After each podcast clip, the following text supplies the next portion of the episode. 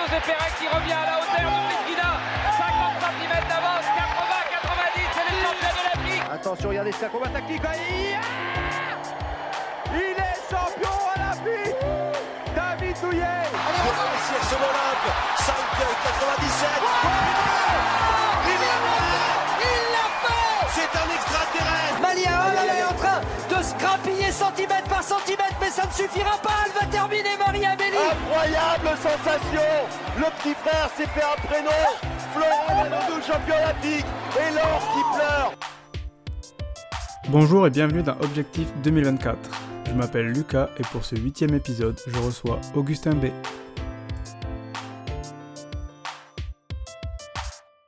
Alors, Augustin, tu es né le 6 juin 1995 à Sarrebourg, dans la Moselle.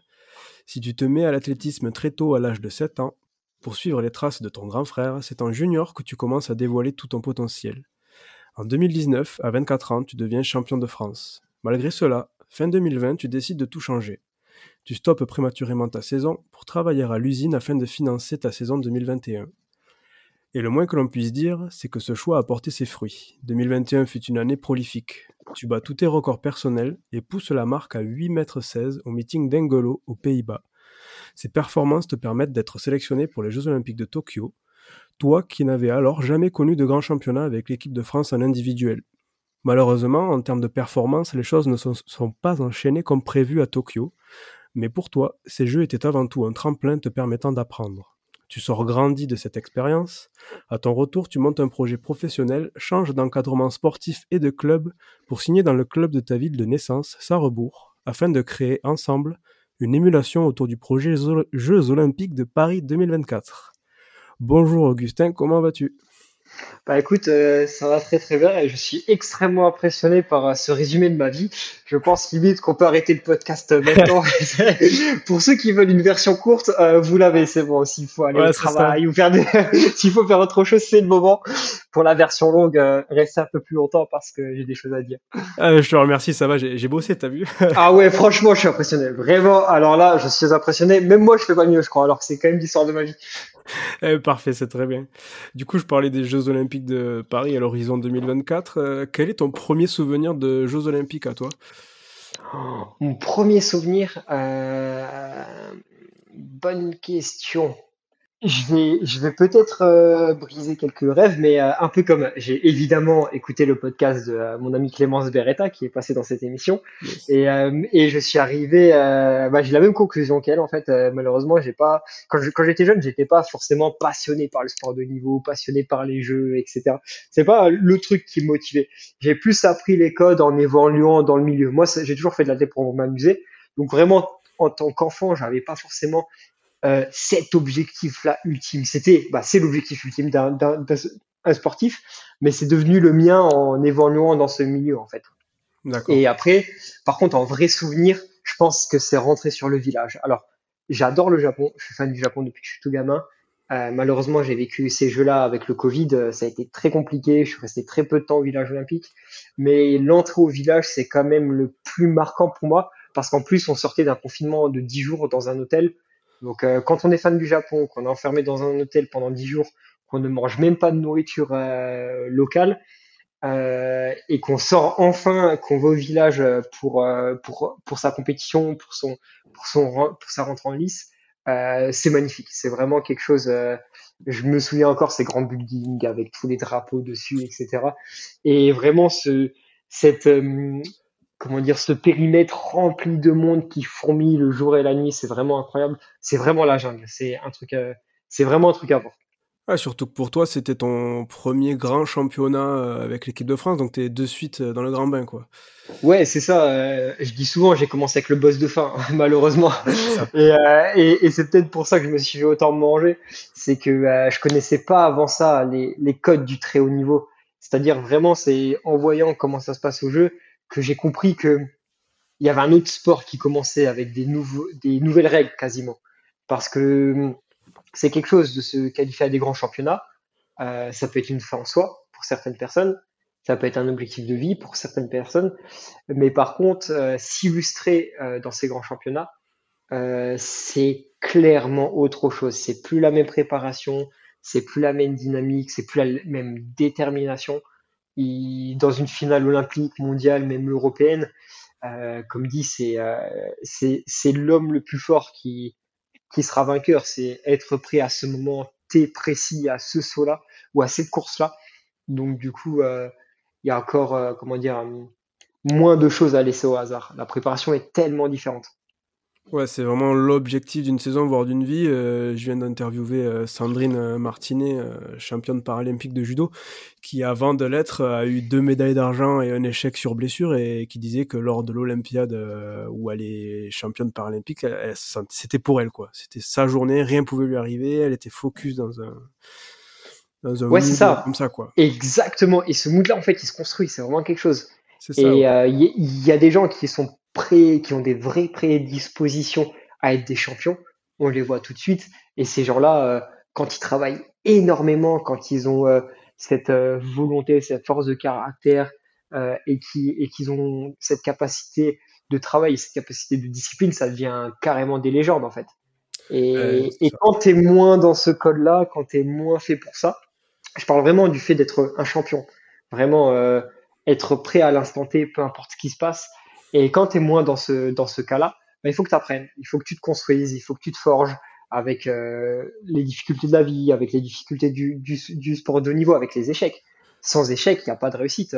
C'est en enchaînant les échecs sur du long terme, en restant déterminé, qu'on finit par avoir une gloire. Bien sûr, on se, forge euh, via les échecs. Il y a toujours quelque chose à apprendre euh, de tout ça, quoi. Et avant de, on va en reparler de ces jeux. Je vais revenir sur ton enfance. Euh, donc du coup, toi, tu disais que c'était pas, enfin, t'étais pas dans un, tu regardais pas tout ça à la télé, c'était pas quelque chose qui te faisait rêver. Toi, tu voyais plus le sport comme un défouloir et quelque chose pour s'amuser, quoi. Ouais, c'est ça, Moi, ça a été l'amusement et par mimétisme aussi. J'ai beaucoup fait comme mon grand frère. Mmh mon grand frère a, commencé l'athlé, euh, j'ai suivi un an après. Euh, et il a été extrêmement fort. Ça, je le dis souvent, c'est pour motiver un peu les jeunes et tout. C'est euh, moi j'ai fait comme comme mon grand frère. Mon grand frère était extrêmement fort à l'âge de 15 ans et s'est qualifié au JO de la jeunesse, euh, donc au Foge euh, aux 800 mètres. Donc du coup c'était vraiment un exemple pour moi de discipline, de travail et tout. Et à cet âge, moi j'étais vraiment extrêmement nul. J'ai commencé à 7 ans et comme tu disais, j'ai perfé vers les 18 ans, un truc comme ça. Et sur toute cette période-là, en fait, euh, ma détermination était, euh, était sans faille en fait. J'avais limite plus de détermination que pas maintenant parce que bon, c'est un peu différent. Maintenant, c'est un métier, il y a plus de pression, il y a moins d'insouciance et tout. Mais, euh, mais vraiment, j'avais, j'adorais, j'adorais tellement ça et j'adore encore tellement ça que surtout quand j'étais jeune, je m'investissais. mais tu vois, genre vraiment, j'allais à l'école en courant, j'allais chez mes potes en courant, alors que, alors que tu prends mes références quand j'étais gamin de, de 7 ans jusqu'à allez, peut-être 17 ans sur cette période de 10 ans, mais j'étais nul dans toutes les disciplines, j'ai tout essayé. Je faisais même un truc, c'était marrant, euh, au championnat de Moselle euh, départementaux, etc. Euh, je m'inscrivais à la marche parce que parce que j'étais parce qu'en fait c'est une discipline qui est très peu représentée malheureusement et, et, et, sur la ligne de départ on était trois donc j'étais forcément, j'avais forcément une médaille, tu vois ce que je veux dire. Donc tu vois, même de petites gloires, j'essayais de, de, de les récupérer. Et, euh, et comment dire, mais par contre, j'avais un truc pour moi qui était, alors c'est peut-être très bête dit comme ça, mais je pense que, euh, que euh, c'est quelque chose qui a forgé euh, mon investissement sur le long terme. Euh, c'est que je pensais que j'étais trop fort. Mais vraiment, je pensais que j'étais trop fort alors que j'étais vraiment nul. Dis-toi qu'à une époque, ma petite sœur qui bah, faisait de l'athlé aussi était quasiment aussi fort que moi sur certaines disciplines, notamment le triple saut. Et c'est vraiment avec l'investissement sur le long terme que j'ai commencé, euh, que j'ai commencé euh, à perfer en fait. Et, je pense s'il y a vraiment un truc vrai dans ce monde, c'est euh, si tu as un truc que tu kiffes et que tu t'investis sur du long terme, bah forcément un jour t'en fais un truc. Ça peut être n'importe quoi, mais forcément un jour ça devient quelque chose. Ça, du coup, c'est un peu une confiance en soi presque naïve qui t'a permis de t'investir, t'investir et jusqu'au jour où tu as eu. Ah ouais, ah non, mais encore maintenant, moi je suis un grand naïf. Hein. Vraiment, tu pourras, tu peux demander à tous les gens que tu peux, tu peux demander à tous les gens qui me connaissent un petit peu. Moi, je suis un grand naïf. Hein. C'est et, euh, et pour en revenir au jeu, c'est peut-être ça qui était aussi très dur de voir euh, à quel point ce monde, en fait, euh, c'est un monde de requins, mais jusqu'au bout. Et et du coup, euh, repartir sur une Olympiade avec Paris et tout, c'est un tout autre travail en fait. J'ai déconstruit En fait, la personne qui est allée au jeu euh, s'est fait complètement détruire, pour être honnête. Et en fait, ce que j'ai re- reconstruit derrière, euh, c'est ce que je suis en train de, de créer, c'est ce qui va vraiment évoluer ju- jusque Paris. Et euh, j'espère vraiment d'être dans le vrai et que, ce soit, que ça va être cette personne-là qui va vraiment parfait et avoir ces moments de gloire que je parlais avant, tu vois. Pour continuer sur l'enfance, donc quand tu t'y mets à 7 ans à l'athlétisme, donc quand on est Ouais. petit, on touche un peu à tout euh, avant de se spécialiser. Euh, c'était quoi qui te plaisait le plus, toi, euh, comme discipline au début? Euh, j'ai beaucoup triple saut, j'en ai fait naturellement. D'accord. Euh, tu vois, en KD2, finalement, en KD2, c'est 15 ans, 15-16 ans? Je sais plus exactement, peut-être 16 ans. Je me qualifie au championnat de France, tu vois. Mais genre d'un seul coup, tu vois, vraiment, j'ai évolué petit à petit. Euh, et je faisais, donc je venais du demi-fond pour, par mimétisme comme mon grand frère. Et après, j'ai bifurqué vers 400. D'accord. Donc sur cette période-là de KD1, KD2, euh, junior 1, j'étais passé déjà à la longueur. Mais euh, je faisais 400 triple saut. Ouais, donc quand même, si tu te quali- qualifies pour les championnats de France euh, comme ça, c'est que tu avais des prédispositions quand même. T'étais pas si mauvais que tu, que tu le dis. Bah oui, peut-être, mais entre l'âge de 7 ans et 16 ans, il y a 9 ans quand même. Évidemment, bien sûr. Tu vois ce que je veux dire? Euh, C'est qu'il y a 9 ans où je suis vraiment très nul. Il y a 9 ans. Et, et euh, c'est ça qui m'a fait percer en fait. C'est c'était un investissement constant. Si, si, si j'avais lâché ne serait-ce qu'un moment pour, euh, pour euh, continuer à jouer à la console ou pour arrêter d'aller courir dans le froid et tout, bah, j'en serais pas là à l'heure actuelle. C'est parce que j'ai continué à, à m'investir que j'ai créé des qualités et des prédispositions. Et alors, il y a un autre sujet que je voulais aborder. J'ai entendu, je t'ai entendu parler dans une interview de l'importance de ton prof de PS, je crois, dans ta vie. Ouais, clairement, Vincent Vermuse. Ouais, justement, je suis encore un passé chez lui là pendant les périodes de Noël, faire un petit coucou. Bah, c'est euh, en fait, s'il y a vraiment une personne qui nous a poussé au sport et qui a vraiment créé un groupe de sport euh, sur la ville de Sarrebourg, euh, au collège et au lycée, avec sa femme, c'est euh, la famille Ver- Vermuse en fait. Du coup, euh, euh, son père était était sprinter, il était dans le relais, euh, il était qualifié au jeu. Euh, je sais pas s'il les a fait, je crois qu'il s'est blessé jusqu'à juste avant malheureusement. Mais en tout cas, c'est vraiment des gens qui sont baignés par le haut niveau. Et sa fille était en cours avec moi. Et il avait monté une section scolaire. euh, on allait tous les tout en UNSS ensemble. Il nous emmenait aux départementaux, aux régionaux, aux championnats de France. Et en fait, il a fait venir aussi no- notre groupe de potes en fait.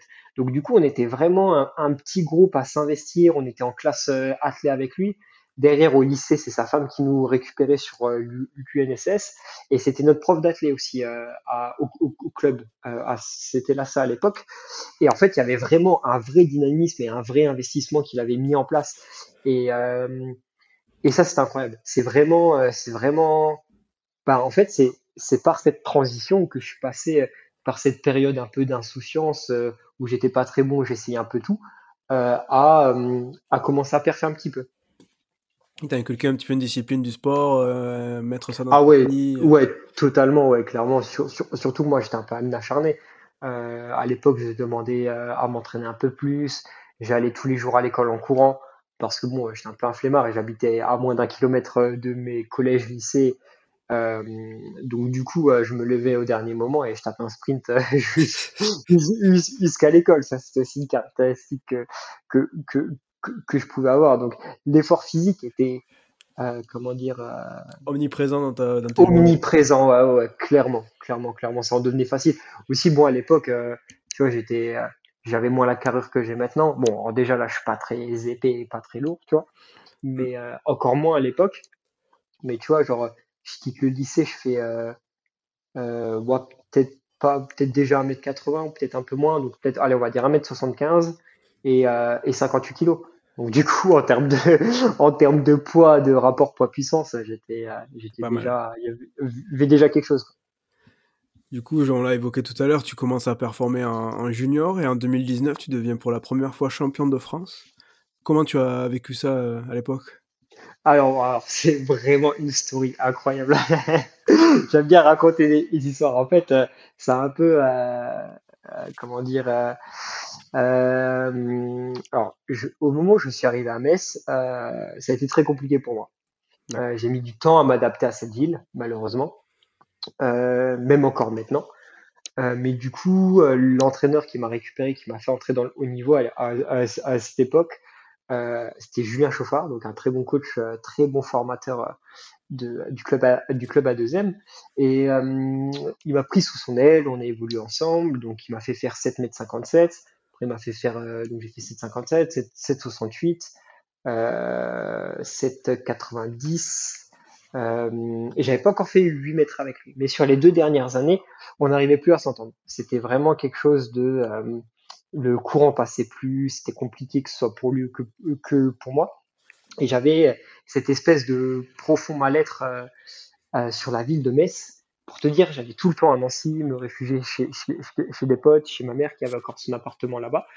Et euh, j'étais rarement, rarement à Metz même niveau scolaire, tu vois, j'étais au niveau, euh, je finissais ma licence en économie et ça me plaisait plus trop. J'essayais de retrouver quelque chose. Et cette année-là, je change de voie, euh, donc je change complètement. Euh, je vais à l'UT Charlemagne où j'ai un vrai suivi scolaire avec euh, vraiment une école qui connaît les sportifs de haut niveau, ce qui n'était pas le cas à la fac. Et, euh, et, donc cette année-là, j'ai un peu, je vis une nouvelle vie, tu vois, je suis en cours avec des potes. Bah, j'étais en cours avec Clémence Beretta cette année-là, avec ma petite sœur et son compagnon. Donc on était un groupe de quatre, c'était imbattable, tu vois. Vraiment, c'était le cercle où on avait, franchement, pour euh, entrer dans ce dans ce groupe-là, il fallait être vraiment costaud parce qu'on avait des discussions entre nous euh, que personne ne pouvait comprendre. Tu, vois ce que je veux dire? Moi, j'étais avec ma petite sœur, euh, Clémence, elle était avec son copain. Euh, moi et Clémence, on est sportifs de haut niveau. Euh, et avec Pierre, on s'entendait tellement bien, c'est devenu quasiment mon meilleur pote pendant, bah, c'est mon meilleur pote.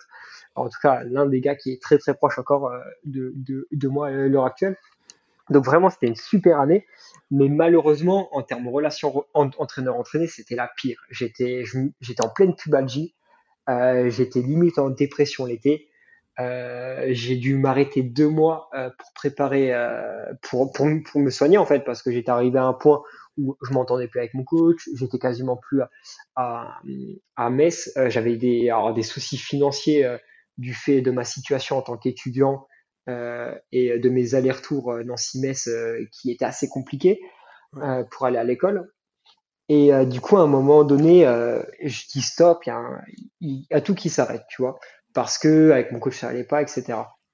Je me soigne, et, euh, et du coup, il y a une grande discussion à un mois des championnats de France euh, où euh, je discute avec euh, mon ancien entraîneur et son adjoint quant à l'allemand. Euh, et en fait, dans cette discussion, on, on dit, bah écoute, euh, là ça va plus, il faut qu'on arrête, il faut que j'arrête de m'entraîner avec toi, Julien. Et il avait formé ce, ce, ce, petit gars, Quentin, qui était dans, dans, dans le groupe depuis maintenant trois ans et qui me récupérait petit à petit. Tu vois, c'était aussi, cette situation était assez floue. Des fois c'était Julien, des fois c'était Quentin, c'était pas très clair et j'aimais pas trop ça. Donc du coup, à un mois des championnats de France, Quentin me récupère. On fait une préparation express de un mois. Je sors de ma pubalgie. J'avais quatre semaines d'entraînement avant mes championnats de France.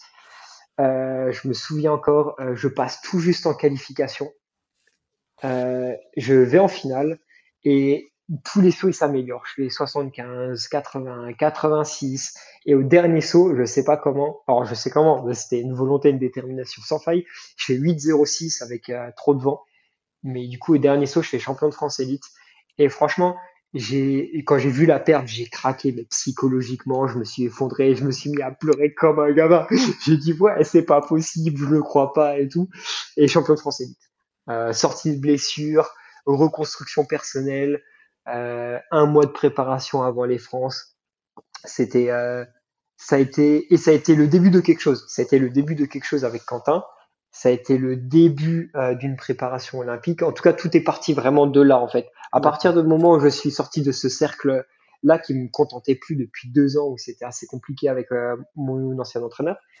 Euh, il y a eu un nouveau moi qui s'est qui s'est développé et c'est et c'est cette personne-là qui a réussi à aller jusqu'aux Jeux Olympiques de, Tokyo par tout son investissement.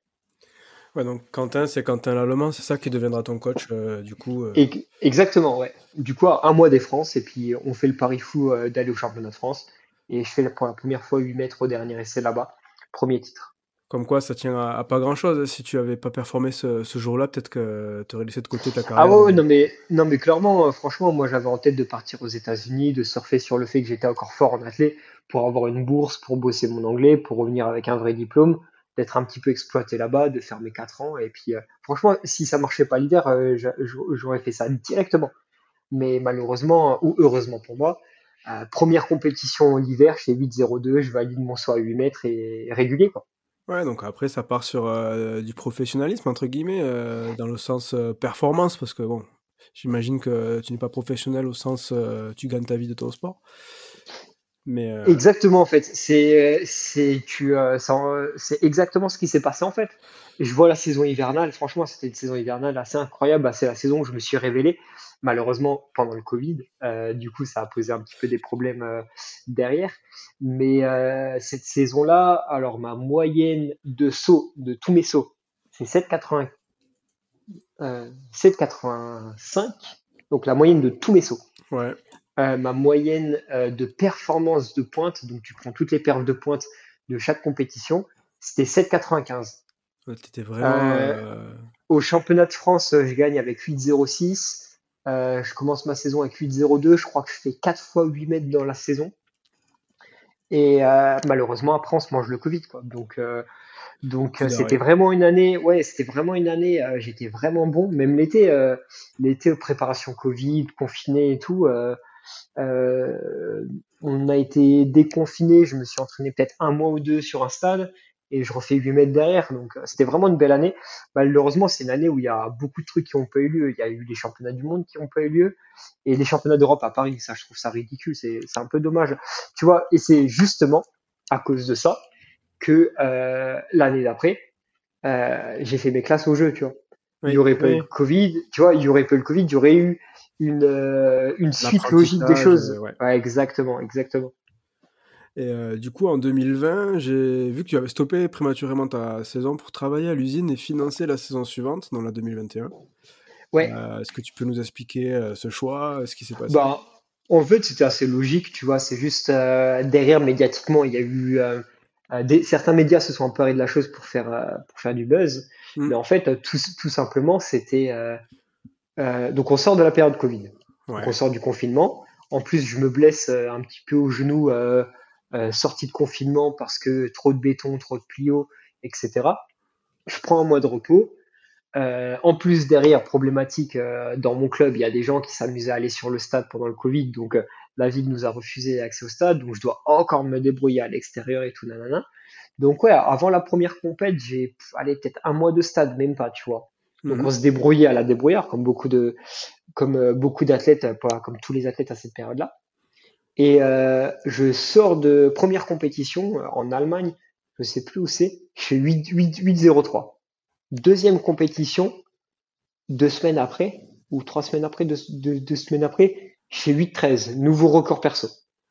Et là, je discute avec mon équipe l'équipe que j'avais montée pendant cette période de professionnalisation, tu vois, parce que c'est vraiment la période où j'ai construit, j'ai construit mon équipe pour préparer les jeux.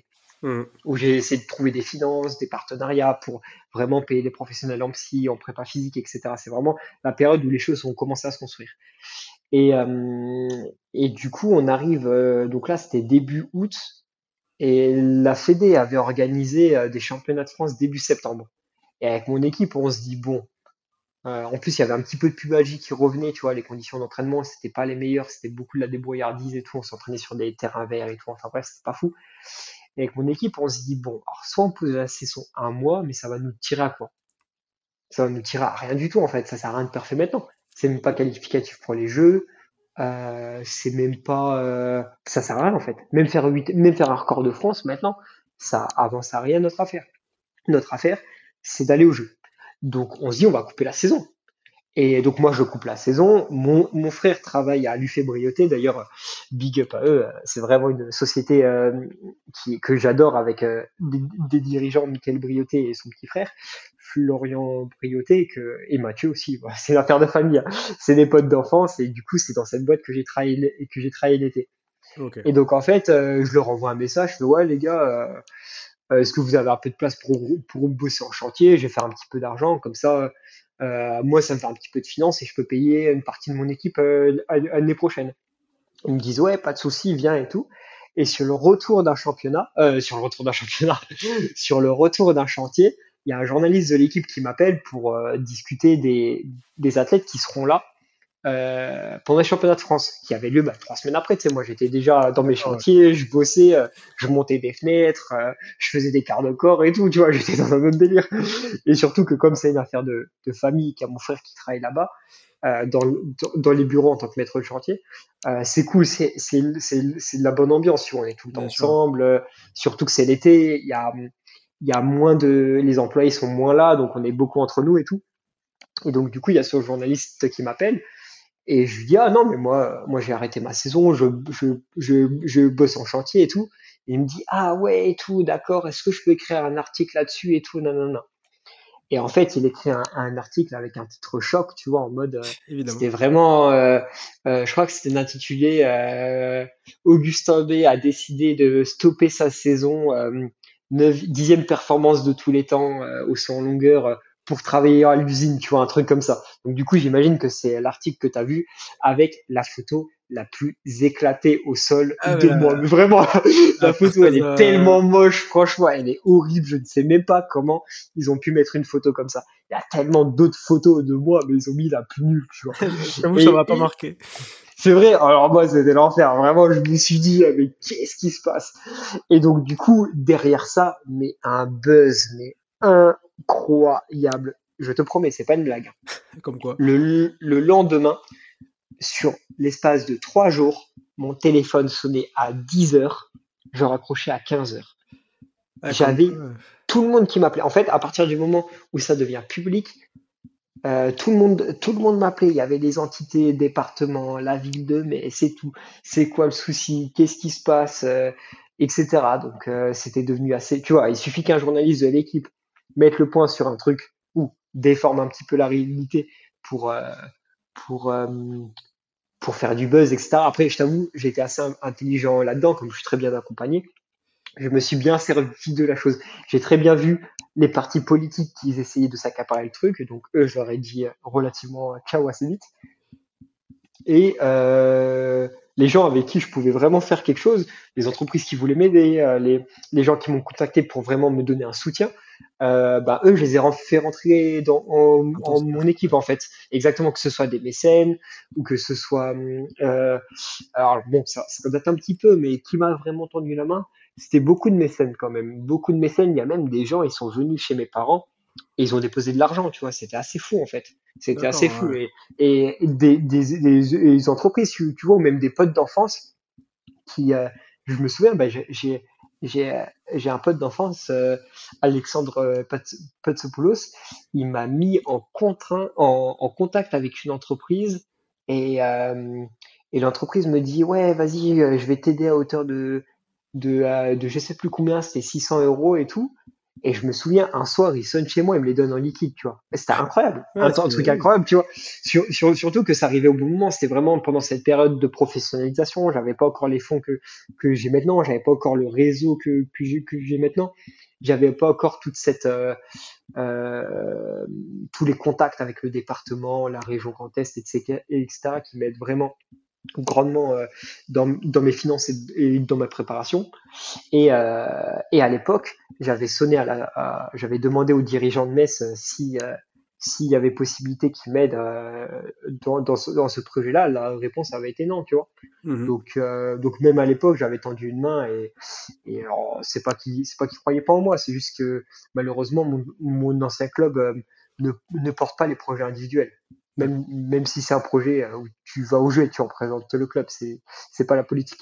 D'accord. Mais tu imagines euh, le pouvoir qu'ont les, les médias sur euh, des carrières d'athlètes qui tiennent à, pas grand chose finalement, et je trouve ça ah, mais, ah, mais tellement, tellement. Tu vois, c'est un article finalement pour qu'il a intéressé parce que alors il allait sans doute faire du buzz dessus, tu vois, mais l'impact que ça a sur toi derrière, de se rendre compte qu'en fait, ils ont les clés un peu de. Ils, ouais, qui peuvent vous mettre en lumière, ils peuvent le faire, ils savent le faire, et c'est un peu dommage que ça se fasse euh, comme ça, quoi, je veux dire. Exactement, et je dirais même, en fait, euh, la sphère plus haute, c'est la sphère politique. Oui, oui, voilà, ça parce qu'après, ça déclenche tout ça. Les politiques s'intéressent. Pourquoi? Parce Exactement. Et parler de vous.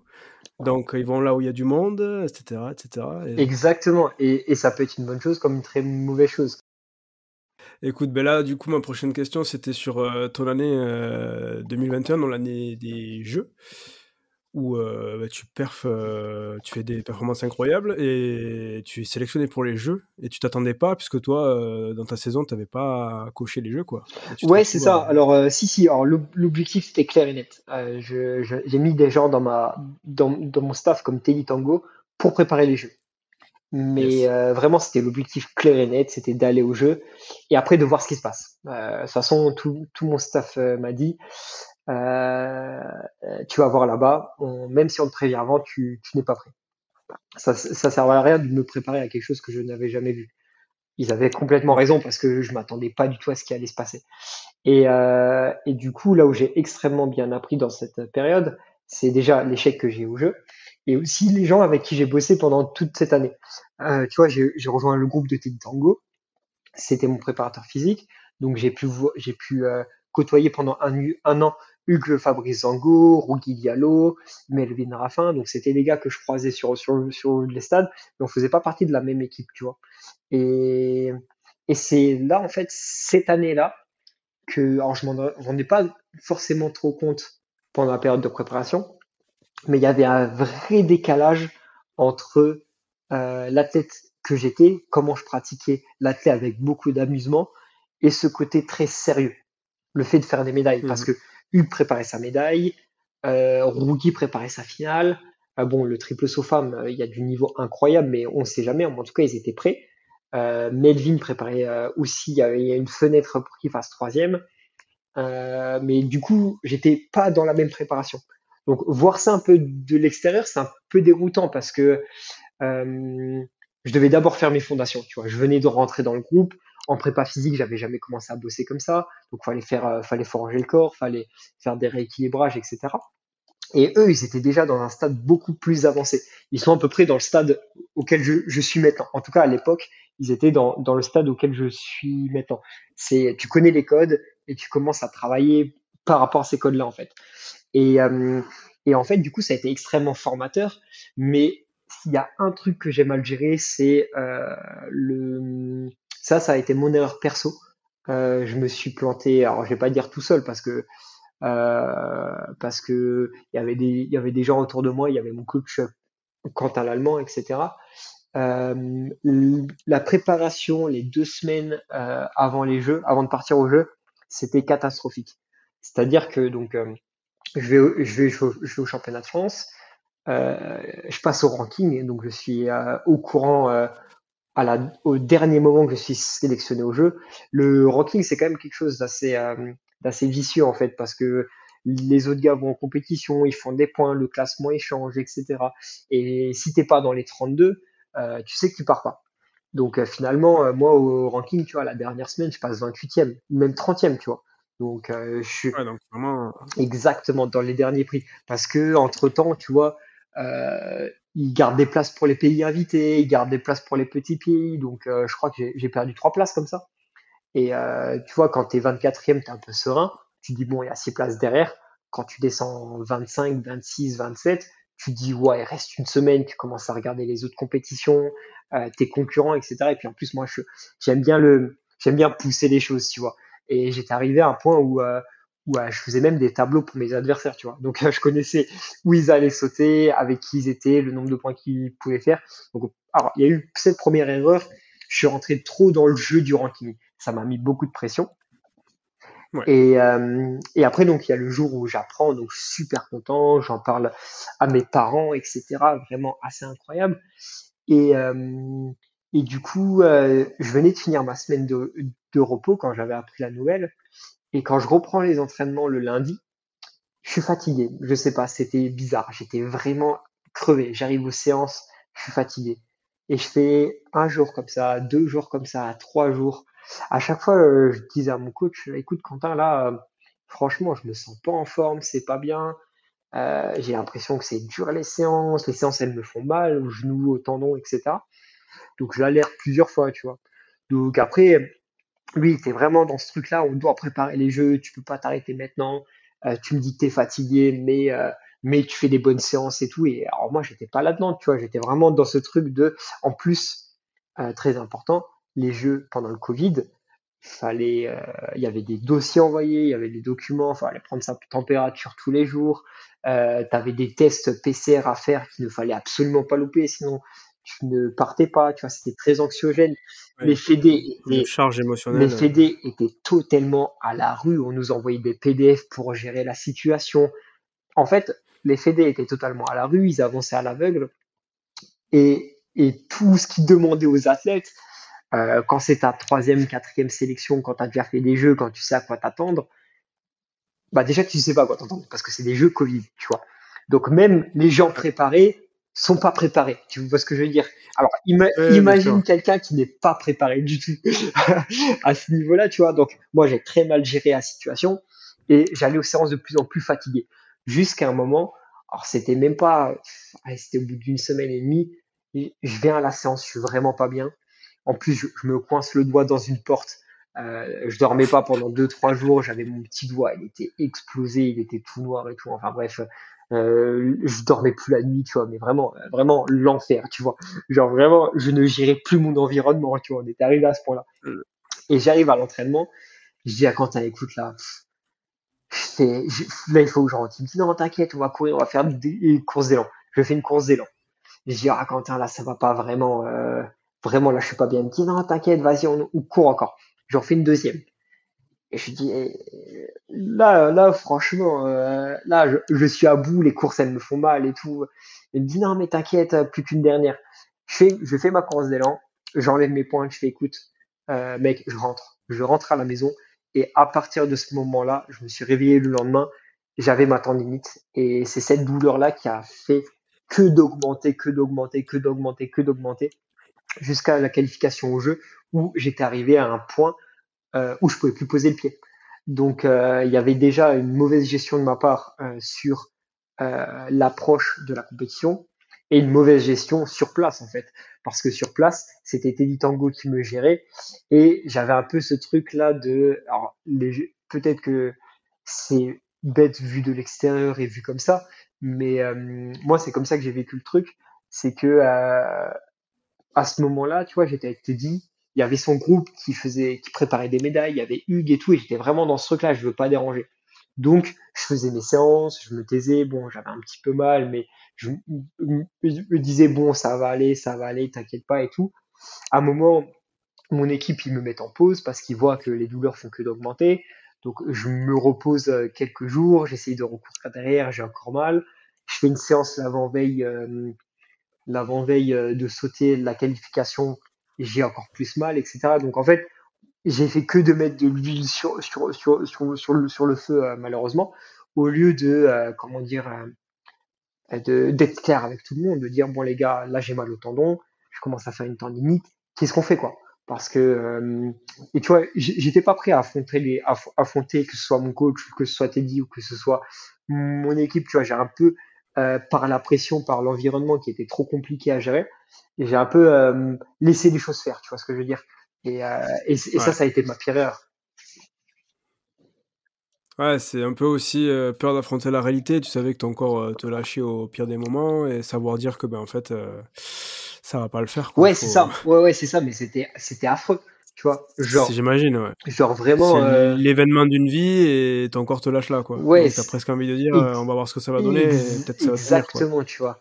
Et, euh, et malheureusement, la, la personne que j'étais avant et qui a pris cette claque monstrueusement énorme au jeu, qui, qui s'est retrouvée face à cette réalité de, bah, en fait, c'était pas prêt maintenant, peu importe ce que t'as, euh, bah c'est mort en fait. Tu peux, tu peux t'être préparé pendant des années, tu peux être le meilleur possible, tu peux, euh, tu vois, tout que mon premier saut pendant la qualif, je sais pas, je mords de 1 cm, je crois, et je tombe à plus, à plus de 7,90.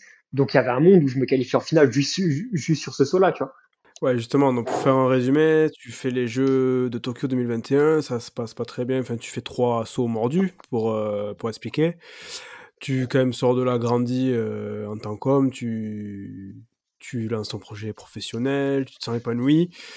Les perfs arrivent pas trop, malheureusement. On en a discuté, tu, tu as pas mal de blessures. euh, Enfin, tu n'arrives pas à avoir un retour sur investissement, comme tu dis. Et donc, suite à ça, tu changes d'environnement. Donc, tu quittes le club de Metz et ton entraîneur, Quentin, Exactement. pour euh, aller à ton club de ta ville de naissance, Sarrebourg, où là, euh, donc, tu changes complètement de- d'environnement pour lancer le projet un peu Paris 2024. Ouais, c'est ça. Avec Sarrebourg, en fait, ça faisait deux, trois ans, bah, même avant le Covid, on mettait en place des actions ensemble, tu vois. Je venais sur les compétitions, je venais dans les écoles. Et, truc de ouf, c'est que l'année après les Jeux, la ville de Sarrebourg me subventionne euh, en tant qu'enfant du pays et puis euh, pour, euh, pour euh, le fait que j'ai perfé, le fait que, euh, que j'étais au jeu et que je m'investis pour, pour, pour, pour les écoles. Et, euh, et ma demande de subvention à la ville de Metz, elle est refusée. Donc, euh, à partir de ce moment-là, surtout que la démarche, c'était la même. Je voulais aussi m'investir dans, dans, dans les écoles à la ville euh, de Metz après les Jeux. Et euh, ça n'a pas donné de suite, ça n'a pas donné lieu et tout.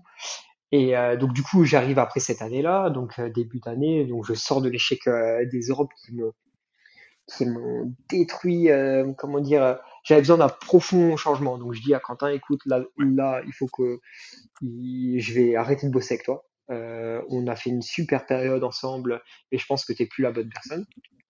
Et, euh, et euh, du coup, il s'ensuit tout un projet où d'abord je veux m'entraîner avec Teddy, mais avec Teddy Tango, mais lui est pas trop chaud pour, pour ses raisons perso, et puis la Fédé s'en est mêlée un tout petit peu avec des nouvelles règles, comme qu'on peut plus s'entraîner si tu es à l'INSEP, tu peux t'entraîner qu'avec l'entraîneur référent.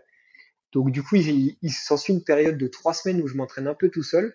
Et pendant cette période de trois semaines, je me suis dit, écoute, Paris, c'est dans deux ans. Il faut avant tout que tu te sécurises financièrement pour avoir l'esprit libre. Donc j'organise à Sarrebourg une grande conférence euh, pour, euh, pour les entreprises. Et donc le club était en soutien, la ville était en soutien. Et vraiment, ils ont vu mon projet, ils ont vu euh, la conférence, ils étaient présents. Euh, je présentais mes montants, mes budgets, avec qui je bosse, vers quoi je veux me tourner, etc. C'est vraiment une conférence de une heure et demie sur tout mon projet. Et, euh, euh, suite à ça, la ville de Sarrebourg me fait une proposition. J'appelle mon, dirigeant de club, je lui dis, écoute, voilà, la ville de Sarrebourg me fait une proposition. Et sincèrement, franchement, moi, ça fait cinq ans que je suis à Metz. Bon, l'année dernière, j'ai fait une demande de cible, elle a été refusée pour des motifs un peu pas trop légitimes.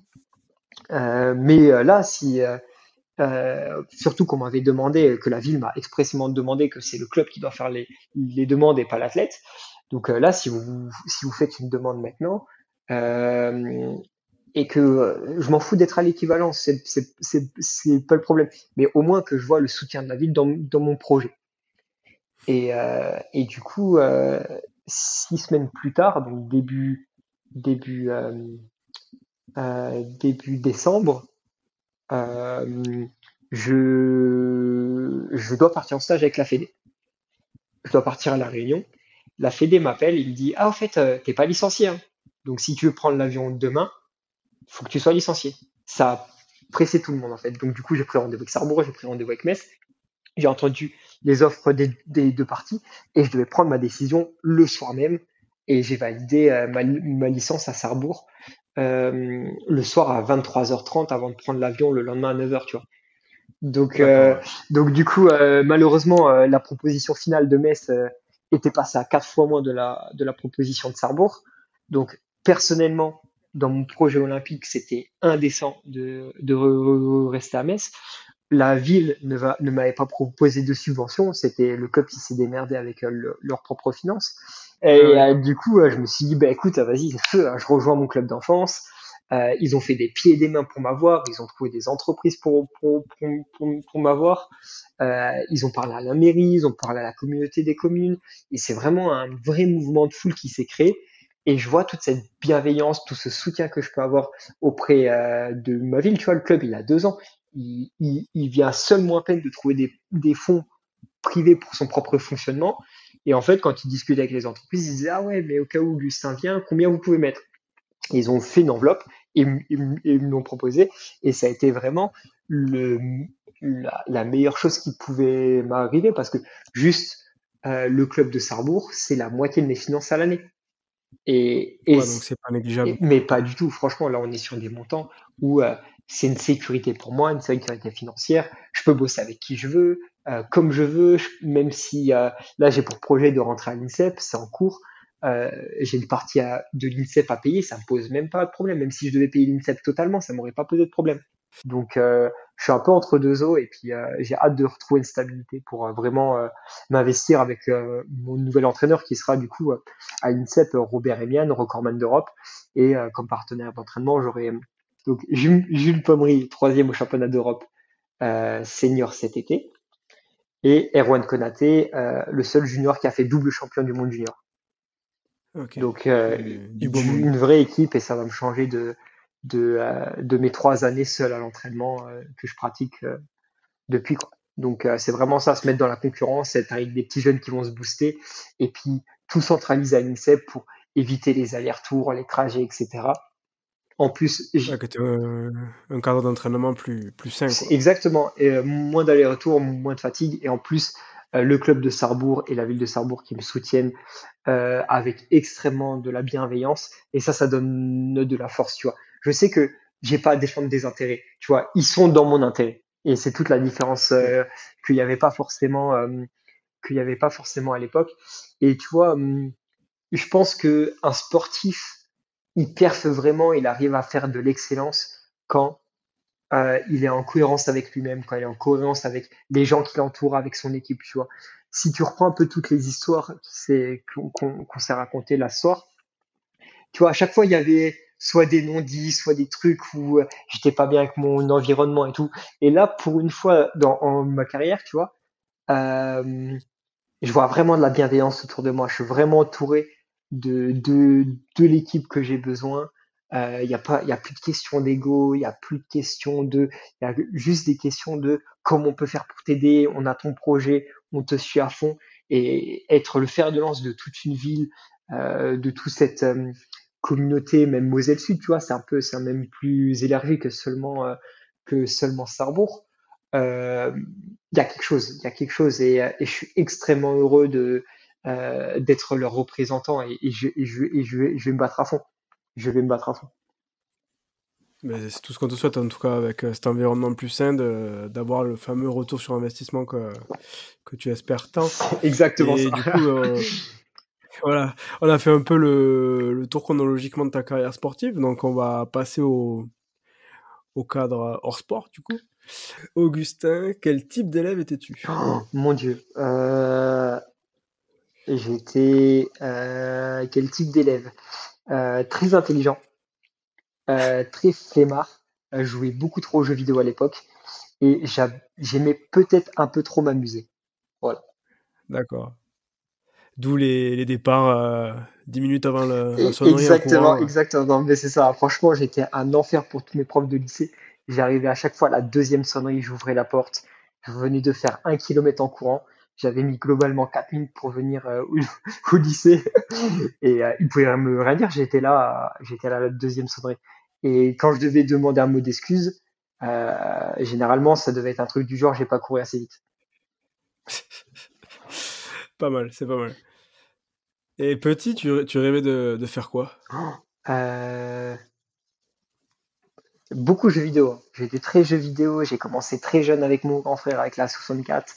Euh, derrière, euh, j'étais au lycée, j'étais semi-pro sur Call of. Euh, ah ouais, ouais, je me suis investi. beaucoup trop pour mes parents. Euh, et euh, malheureusement, j'ai, je me suis beaucoup trop investi sur le sur le scolaire moyen. Euh, j'avais quand même besoin d'un petit peu de travail pour avoir des bonnes notes, mais c'est pas trop ce que je faisais. J'ai eu mon bac. On, m'a envoyé au rattrapage pour 5 points. Bon, ça c'était ma punition de 3 années euh, à procrastiner. et, euh, et sinon, euh, très investi dans le sport, évidemment. Et euh, ouais, c'est à peu près tout. C'est à peu près. Ah si, un, un truc marrant. Mon prof de maths, euh, Monsieur Arnaud, je crois, me met une remarque scolaire dans mon livret scolaire, je sais pas, c'était cinquième, quatrième ou peut-être troisième. Augustin B doit rapidement faire un choix entre euh, sa carrière sportive et ses études, sinon sa réussite au bac sera fortement compromise. Genre mot pour mot, c'est à peu près ça. Et euh, donc j'ai mon bac au rattrapage pour 5 points. Bon, normalement, on n'envoie pas un élève pour 5 points au, au, au, rattrapage. J'avais 9,98, tu vois, un truc comme ça. Mais bon, et l'année d'après, je me qualifie aux Europes, première sélection en, en, en équipe de France. Voilà, c'est que le choix, voilà. le choix a aidé. Ça a aidé à faire le choix. Exactement, exactement. Et puis derrière, je passais à la fac. Euh, j'ai des années de fac. Ouais, non, j'étais pas forcément le plus discipliné. Ouais, donc justement, tu derrière, tu entames un master en marketing, mais que tu tu vas pas jusqu'au bout parce que tu décides de tout stopper pour, euh, pour les jeux. C'est un peu ça Ouais, c'est ça. Alors d'abord, je fais une licence en économie euh, pendant à Metz. Euh, donc j'étais d'abord à Nancy, puis mon ancien entraîneur Julien Chauffard a déménagé à Metz, donc je l'ai suivi. Euh, tu vois, en plus mes parents ils avaient un appartement à Nancy et j'étais en colocation avec mon frère et tout. Euh, donc là déjà ce moment où je dois dire à mes parents bon ben j'ai pas d'argent mais il faut me payer un autre appartement à Metz parce que je vais aller faire ma tu vois, donc déjà ils m'ont soutenu, toujours soutenu à fond, ça c'est incroyable même financièrement, tu vois. C'était vraiment une vraie chose. Et donc du coup, je fais une euh, euh, fac d'éco euh, sur 5 ans, j'ai ma licence. Mais au bout d'un moment, ça me plaît plus. C'était pile pendant la période où ça allait pas avec mon ancien entraîneur. Et, et du coup, je bifurque et je fais une licence en économie à l'UT Charlemagne avec Clémence Beretta. Donc je fais juste, la troisième année en licence pro. Et l'école m'a super bien accompagné. Ils ont été adorables avec moi. Et, et c'est l'année où je me suis révélé en athlète. Donc c'est qu'il y avait tout qui, qui était clair euh, dans ta tête, donc ça t'a peut-être aussi aidé à, à, éclater au niveau sportif. Quoi. Oui, oui, je pense aussi, ouais. Alors, euh, du coup, aujourd'hui, tu as, as, monté ton entreprise. Euh, est-ce que tu peux nous en dire plus Ouais, alors en fait, du coup, tout est venu, pour cette entreprise, tout est venu de ma professionnalisation en athlète.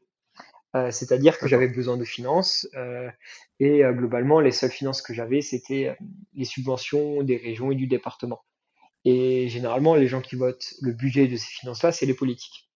Et je me suis dit à l'époque, tu vois, c'était deux ans avant les Jeux de Tokyo, je me suis dit comment faire pour que les politiques me connaissent plus et qu'ils se disent ah ce gars-là on va l'aider, on va lui donner plus.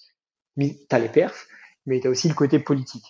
C'est-à-dire qu'à ce moment-là, je me suis dit bon, je vais demander et intervenir dans toutes les euh, dans tous les événements où je dois coacher des jeunes. Et en fait, j'ai fait que ça. J'ai appelé le département, j'ai appelé la euh, région, on m'a dit vous avez des événements, vous m'appelez, je veux être présent, je veux transmettre. Et en fait, sur l'espace de donc euh, deux ans, après je me suis investi, j'étais à Tokyo. Et donc du coup, sur cet espace de deux ans, j'ai fait plein, plein, plein de contacts avec le département. Le fait que j'étais au jeu, ils m'ont soutenu plus grandement, avec plus de finances. J'étais directement en, contact avec le euh, vice-président du, département. Euh, j'étais directement en contact avec euh, la chargée des sports, etc.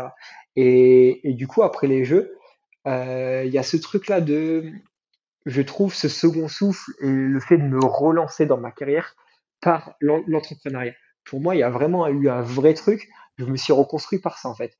En fait, j'ai trouvé que l'homme que je devais être et cette reconstruction qui était en train de naître passait par euh, les mêmes codes que l'entrepreneuriat. Monter les choses seul, porter son projet, être convaincu à 100% que tu es dans le juste, tu vois, vraiment ce truc-là de tu montes un business euh, à, zéro. Et donc, du coup, je me suis, je me suis rapproché d'un comptable, j'ai monté ma société et, j'ai vendu un projet à la ville de Sarrebourg, au département et la région Grand Est euh, sur des conférences euh, sur euh, pour tous les écoles de la ville de Sarrebourg et, et, et, Sarrebourg et sa périphérie. Donc je crois que ça, je crois qu'il y avait 7 ou 8 écoles euh, sur les classes de. Donc je commençais au CE2, CM1, CM2. Et, euh, et du coup, je suis retourné dans, dans mes anciennes écoles, à l'école Bellevue, etc. Le projet devait aussi être poussé au lycée avec l'UNSF, mais ça a moins bien marché. C'était vraiment plus euh, euh, c'était vraiment plus en primaire où, euh, où ça a super bien fonctionné. Et du coup, cette année-là, je fais, je crois, 15 conférences euh, où j'aborde plein de sujets. j'aborde la curiosité, l'importance du parcours extrascolaire, l'importance des, activités extrascolaires, la nutrition, comment avoir un peu les codes à cet âge et puis commencer à créer de bonnes habitudes, comment bien manger, tu vois, Genre ne pas manger des trucs qui ne sont pas cuisinés par toi, mis à part à la cantine. Euh, tu vois, déjà à partir de cette règle-là, t'enlèves beaucoup de malbouffe, tu vois ce que je veux dire. Bien sûr. Et, euh, et leur donner deux, trois petits tips, euh, parce que j'avais vraiment cette volonté à, à cette époque-là, et toujours maintenant, parce que ce projet a été re- re- reconduit cette année, de transmettre ce que le sport m'a donné, tu vois. De la personne, comment je me suis construit par le sport de haut niveau, j'avais besoin de transmettre ça aux, jeunes et le plus tôt possible pour leur donner les bons codes, pour être euh, pas un bon humain, mais pour, euh, pour être en bonne santé, pour s'investir dans, le sport, pour aller au bout de ses rêves et pour pousser ce truc, tu vois, comme, euh, comme le gamin que j'étais, qui avait ce truc, la clé, et qui s'est investi à fond et ça a payé un jour, et, et j'en ai fait mon métier. Oui, parce que toi, je t'ai entendu dire que tu t'étais défini en tant qu'homme, que tu es aujourd'hui, uniquement via le sport.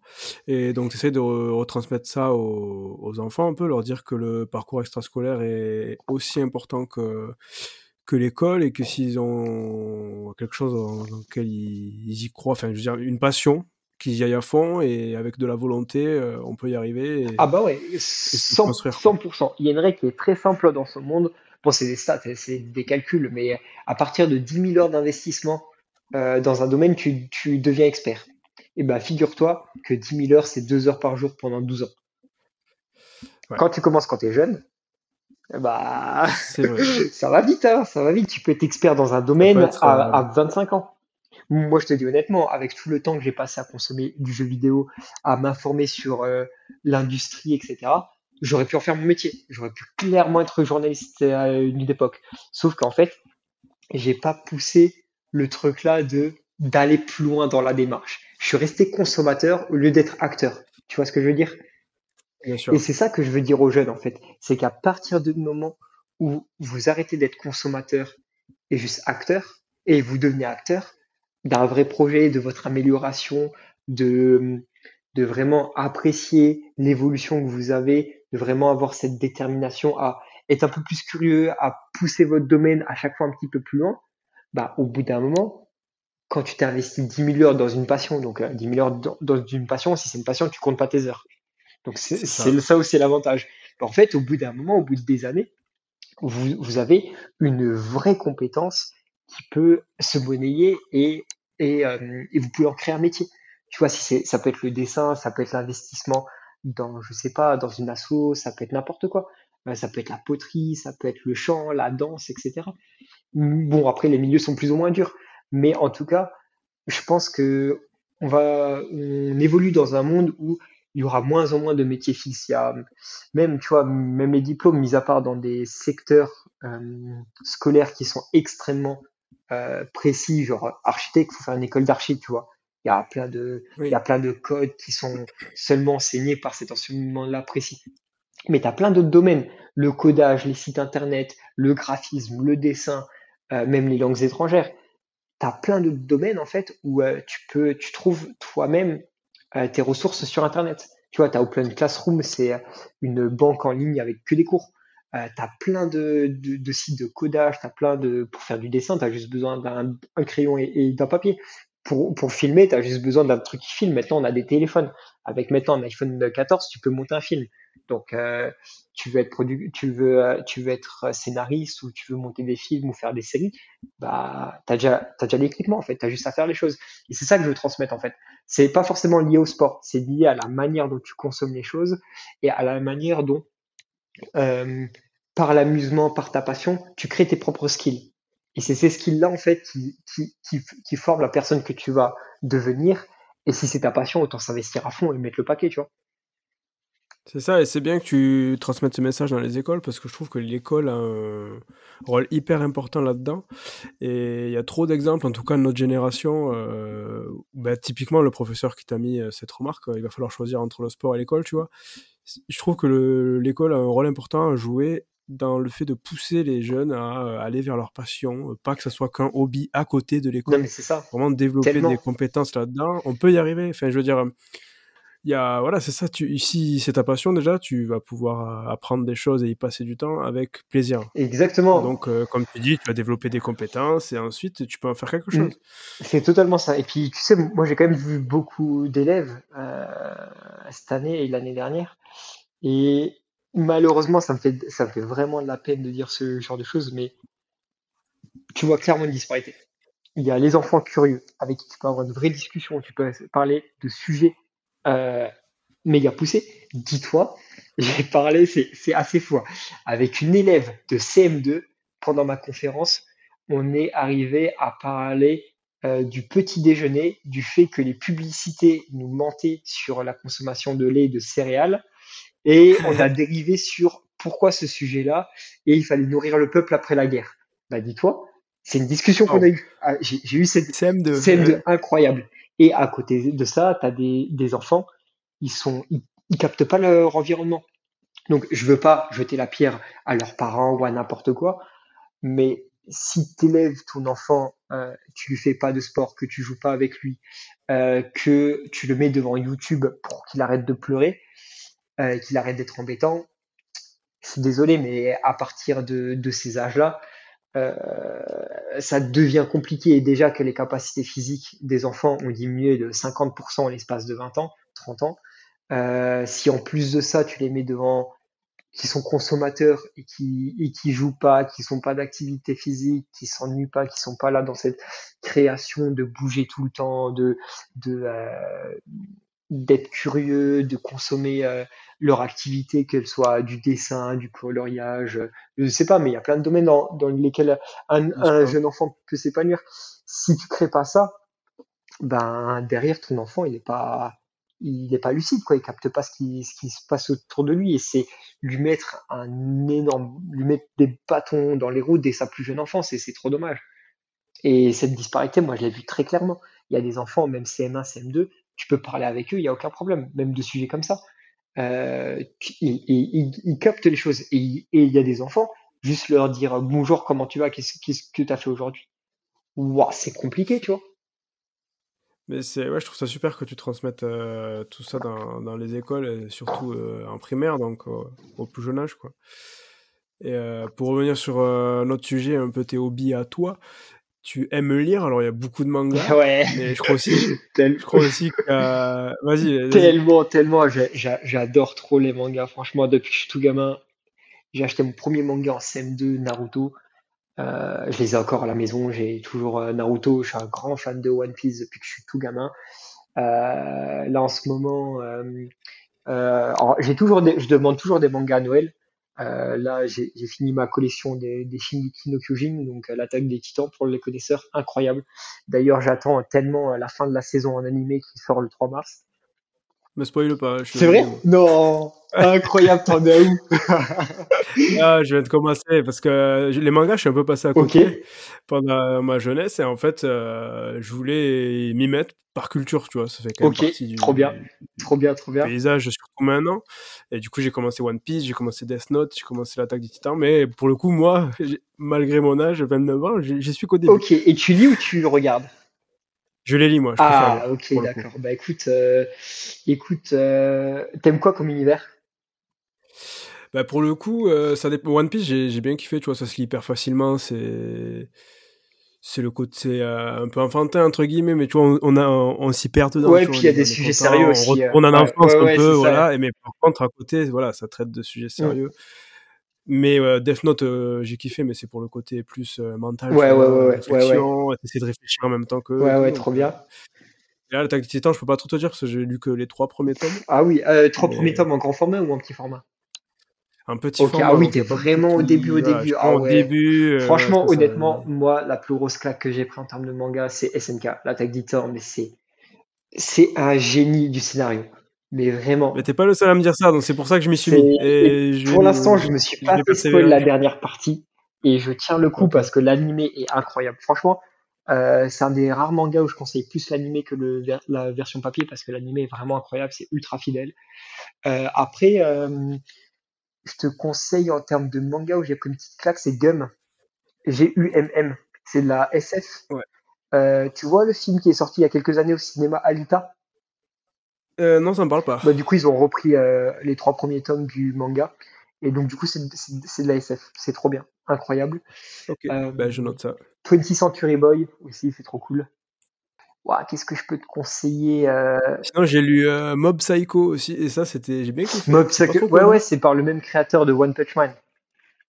Ouais, voilà, j'ai pas mal C'est le même gars. l'univers, J'ai pas vu ça. Après, là, en anime, euh, je suis en train de, de regarder Blue, Blue Block, le, le manga de foot, euh, qui est un peu buzzé pendant les championnats du monde parce que leur maillot, il est fait en collaboration avec, avec le dessinateur. Et les maillots, le maillot de l'équipe du Ah oui, Japon, ok. C'était le maillot de Ouais. l'équipe du Japon pendant le mondial. Euh, ce que je te conseille, ah ouais, un truc super léger, vachement cool, euh, c'est euh, euh, Psy Family. C'est trop marrant, c'est un agent secret qui se crée une fausse famille euh, pour enquêter dans, dans le pays ennemi. Et c'est trop cool. C'est trop marrant. La petite jeune, elle est adorable. C'est vraiment trop bien.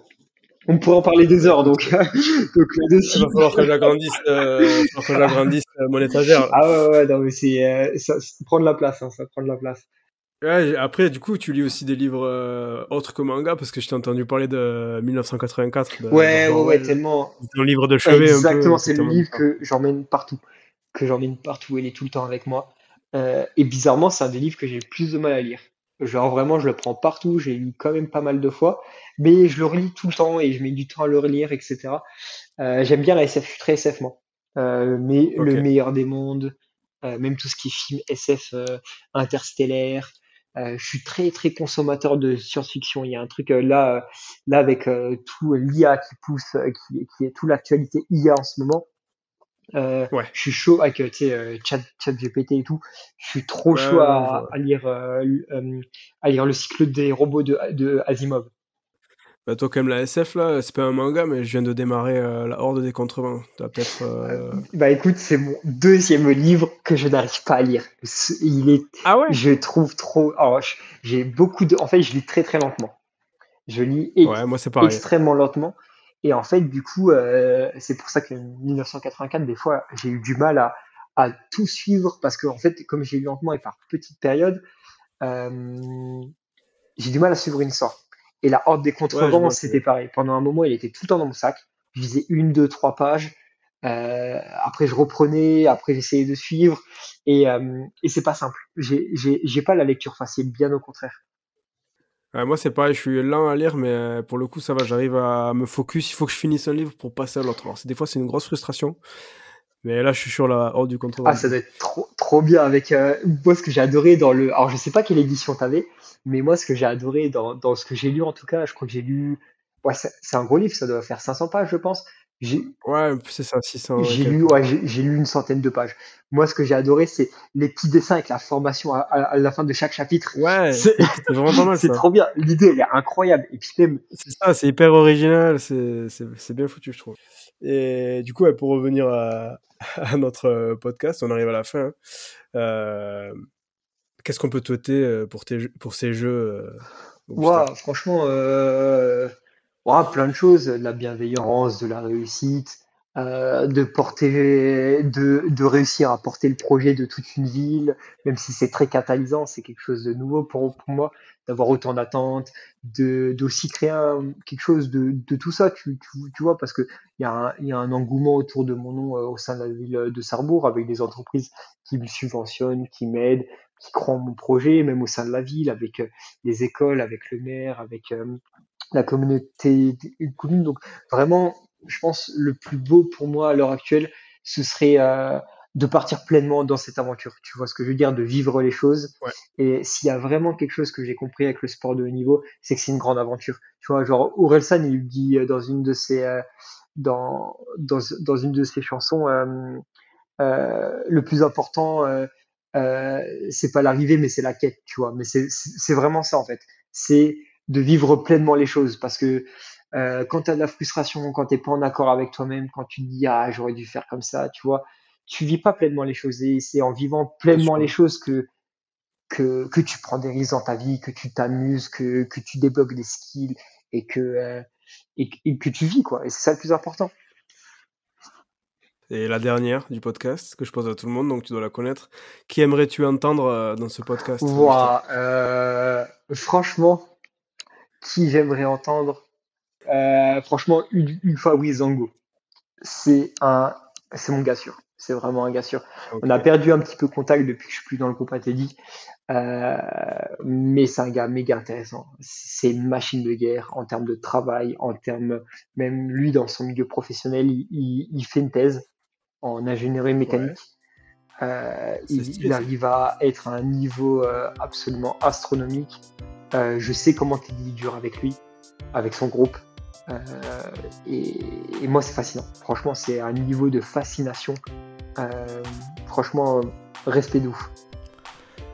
Voilà, on arrive au terme de ce huitième épisode. J'espère qu'il vous aura plu et si c'est le cas, n'hésitez pas à nous mettre une note euh, sur les différentes plateformes sur lesquelles vous pouvez nous trouver. Euh, dans la description, comme d'habitude, vous trouverez les différents réseaux sociaux d'Augustin. N'hésitez pas à aller le suivre, c'est très important pour, euh, pour les athlètes, ça leur donne de la visibilité. Et puis de notre côté, je vous mets également les réseaux d'histoire de sport. Si vous voulez être au courant de l'actualité sportive, allez les suivre sur Instagram. Je remercie Nerfalit Prod pour la musique et on se retrouve dans un mois pour le neuvième épisode.